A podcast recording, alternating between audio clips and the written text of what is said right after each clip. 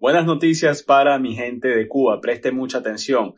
El gobierno ha anunciado que pronto va a restablecer el programa de reunificación de familias cubanas. Para los que no saben, este programa permite a personas, a ciudadanos eh, cubanos o personas que estén pidiendo a familiares en Cuba que estos familiares puedan entrar, puedan ingresar a los Estados Unidos inmediatamente sin tener que esperar el tiempo reglamentario. Eh, como muchos saben, hay ciertos tipos de peticiones que pueden durar varios años, sobre todo cuando son peticiones de hermanos y también peticiones a veces de padres a sus hijos o de, hijos a padres.